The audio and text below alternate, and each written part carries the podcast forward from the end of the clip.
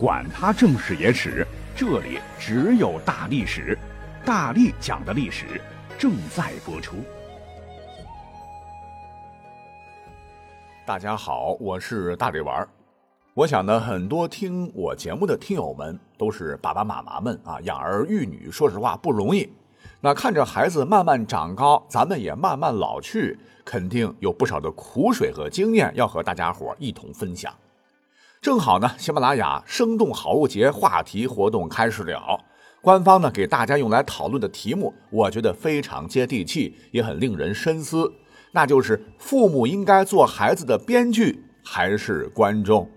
父母应该做孩子的编剧还是观众？哈，有人觉得当然是编剧好了，孩子懂什么？就像一张白纸，我们要给他安排好未来的路，照着我们的计划前进，才容易成功啊。而有的家长呢，强烈反对，说孩子天真烂漫，应该让他自己成长。过多干预，孩子会像温室里的花骨朵一样，怎么经历风吹雨打呀？其实啊，这两种观点当中，我的观点更倾向于前者，呃，只是稍微有一点不同。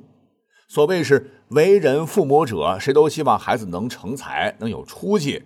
故而在子女的成长路上，本着玉不琢不成器的精神，把家庭当做孩子人生的第一个课堂，自己呢当做孩子的第一任老师。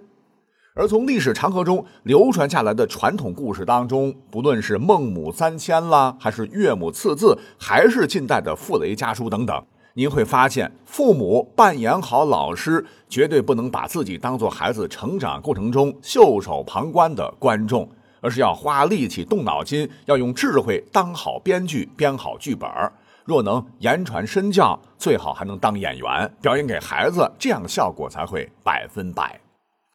那我们是历史节目，就是要讲故事嘛。在讲故事之前，多说一句啊，也欢迎大家参与喜马拉雅生动好物节话题的讨论。在十月二十四号晚八点至三十一号，不论是 A P P、P C 首页搜索“喜马双十一”。喜马双十一，喜马双十一，重要的话说三遍哈，动动手指就可以参与话题互动，有机会赢取 iPhone 十四、戴森吹风机等好礼一箩筐。那观点是不是跟我一样没有关系了？关键是大家能碰撞出火花，让我们的孩子更好，咱们互通有无，还有大抢拿，那干嘛不动手试试嘞？好，重点要讲下我的这个观点了哈。那所谓榜样的力量是无穷的。你像历史上三国、吴国不是有个大臣唤作孟宗吗？他呢也是二十四孝当中枯竹生存的主人公。说是十岁时，母亲送他远赴南阳求学，慈母手中线，临行密密缝，连夜给他缝制了一床厚褥大被。邻居们都觉得很奇怪，这个南阳气温很高，压根用不上厚褥大被，给儿子缝制这个啥意思呢？这儿子也是一脸懵啊。熬了好几晚的宗母却笑着对大家说：“我想学堂中肯定会有不少的贫寒学子，难免有缺衣少被。我这样做就是要我儿和那些家境不好的同伴同铺一条路，同盖一条被。只有这样，才可听声相应，同气相求。什么意思呢？你别看哈，宗母只是做了一床被褥。”他呢是想让儿子学会分享，学会和志趣意见相同的人相互影响，这样才能更好的助他成才成人。再进一步讲，其实呢，老母亲的大白话却无意中道出了一个大道理啊，这就是云从龙，风从虎，伯夷叔齐虽贤，得夫子而名义彰；颜渊虽笃学，复义为而行义贤也。那也就是在母亲这样的言传身教之下，才会有寒冬腊月，母亲生病想吃嫩笋，小孟宗扶竹而哭，孝心打动了身边的竹子，地上瞬间长出了许多的嫩笋，做羹奉母的孝行故事传颂于世了。那一点一滴，潜移默化，孟宗性格仁孝，品德高尚，读书不懈，终成一代名臣。再比方说，北宋的时候。那也有一位名人呐，唤作司马光，教子很有一套。对他就是儿时砸缸的那位。他本人在工作和生活中都十分的注意，随时随地的谆谆告诫。如儿子读书常用指甲抓书页，那这在古人眼中很严重了，要狠狠打板子。但是呢，司马光和别的父亲不同啊，他不打，找到另一个角度去教他啊，是亲自示范包书皮，当面教授如何爱护书籍。像什么读书前呐，书桌擦干净，垫桌布；读书时坐端正，不要东倒西歪；翻页时要得先用右手拇指的侧面将书页边缘托起，食指轻轻盖住，揭开一页等等。你要是搁到现在一些脾气暴躁的家长啊，你们怎么坐歪了啊？对你眼睛好吗？对你脊椎好吗？给我坐端正。那我觉得孩子的这个接受程度上啊，司马光可能会更好一些。而且呢，司马光还生动地对儿子说。如同商人要多积蓄一些本钱，咱读书人就应该好好的爱护书籍呀。那我想这一举一动，儿子是看在眼里了，肯定记得牢牢，也没有被大声呵斥责罚的逆反心理。而在就司马光本人的这个品德操守方面，你看生活上原本工资他是很高的，曾高居丞相。要知道宋代公务员这个级别，一个月也得几十万的人民币的工资啊，但他从来是。平生衣取避寒，食取充腹，教育儿子食丰而生奢，奢侈的奢；阔盛而生赤，奢侈的赤。把钱都用在兴办教育、做学问上，树立孩子正确的金钱观。所谓是由俭入奢易，由奢入俭难，正是他教育儿子的名句哈。到现在还是被奉为圭臬。正是在这样自然而然的表演下，言传身教。他的这个儿子司马康不仅学识高、人品好，历任教书郎、着作郎，兼任侍讲，这皇帝的老师了，而且还廉洁简朴，称誉于后世。那这是第二位了。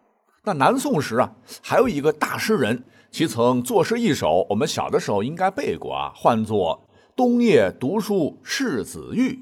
那一共是四句啊。古人学问无遗力，少壮功夫老始成。纸上得来终觉浅，绝知此事要躬行。那现在读起来还是朗朗上口了。可是很多朋友不知道的是，此诗作者唤作陆游，那著名的爱国大诗人，是他当年写给小儿子陆玉的。原因呢，就是他这个儿子吧。好像是事倍功半，虽说每天抱着书背的是摇头晃脑，看起来很认真很辛苦，可是学习效果很差，考试老是不及格，被私塾老师骂了多次。那小孩子自尊心强吧，觉得要不父亲声名远播，受他阴责，我干脆躺平了吧。如果说这个情况哈，搁一般父母接二连三被老师叫办公室，肯定气得彪骂，再狠狠的啪啪啪打孩子屁股。但陆游既不打也不骂，却用短短的二十八个字，满腔父爱，道尽了自己如何成功的秘籍。他对儿子掏心掏肺地说：“古人做学问，从来都是全力以赴方有成就。从年少便必须养成良好的学习习惯，夯实基础，且要持之以恒，莫要让美好青春白白浪费，付诸东流。尤其是最后两句。”纸上得来终觉浅，绝知此事要躬行。就是说，孩子呀，你从书本上得来的知识，死记硬背是不行的。不想不知所以记得牢，就要深入理解其中的道理，必须要亲自实践才可以。比方说，古人要求大家仁义礼智孝，那你就可以对人友善，感知人嘛。重信诺，感知义呀；对人恭敬，感知礼。多看看先贤们，如孟宗们是如何做人办事孝亲的，感知至孝等等。就是在工作生活上真用实干，切不可纸上谈兵。在这种举例子、潜移默化当中啊，他的孩子特别容易接受。而更重要的是，你纵观陆游一辈子，出生在两宋之交，成长在偏安的南宋。一生都为北伐献策，亲临抗金前线，力图实现爱国之志的军事实践。那么，在担任地方主官时，令各郡开仓放粮，并亲自绑粥发粟，那一心为民，赢得了百姓的赞誉等等，很多的了哈。那不光是为后世做榜样，也是要表演给儿子看。那做人做官要像爹这样。那所谓是王师北定中原日，家祭无忘告乃翁。即使在生命终结的时候，始终如一的爱国、爱家、爱百姓，这样的好父亲，这样的剧本下，陆游怎么可能培养不出优秀的孩子来呢？那篇幅关系哈，那最后的内容呢，我就想想聊聊身边的事儿吧。因为我儿时的这个偶像是郑渊洁先生，那么他在家庭教育课上曾经说过一句话，我记得非常牢。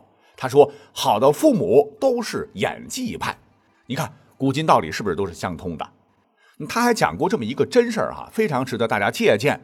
说当年上海有一位朋友，他是清华毕业，他的妻子呢北大毕业，双双都是学霸吧。但他们的儿子哈到了六年级的时候都稳居三名之内啊，只不过是倒数的三名之内。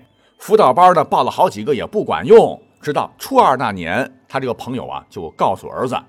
说上周啊，给你找了一个超级大师算了，大师打了保票，只要你这两年加把劲儿，一定会考上重点高中的。大人一听，你这不是胡扯吗？那孩子当时啊也是将信将疑，但是呢，用他这个朋友的话说，我演的太像了，把大师的法号、大师曾经的神预言以及大师对他过往的评价都特别细的讲给孩子，最后孩子都顶礼膜拜了，说太神了。那有了这样的信念之后，孩子真的非常努力，对自己的薄弱环节起早贪黑的复习，重点难点一一攻克。功夫不负有心人，经过一年半的努力，中考果然应了大师的预言，超过了重点高中二十分，从此成绩一路开挂。到目前为止，孩子都不知道，其实大师的预言不过是演技高超的父母编的。当然了，我不知道这个父母是不是看过我马上下面讲的这个历史故事的了啊。古今父母都一样，那史上有不少名家也是被父母的表演给套路了，走上了成功之路。比方说，我们都很熟悉的这个书法大家王羲之，其实他十二岁的时候对书法根本就没啥兴趣。他爹呢，王旷看出王羲之是个好苗子，那搁着一般家长肯定强迫孩子上兴趣班呐、填鸭式教育啊，管你喜不喜欢。久而久之，孩子的焦虑会增加，效果不一定好。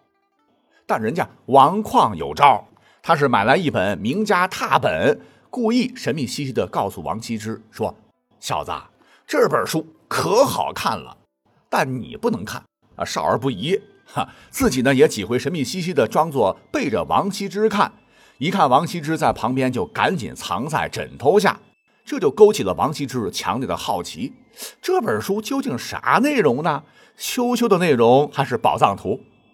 终于有一天，这王羲之趁着爸爸不在，抑制不住要一看究竟。结果这偷偷一翻，啊，原来是，嗯，不错不错，妙啊妙啊，这笔画，这走势，那王羲之就这样被爸爸骗上了书法创作的不归路。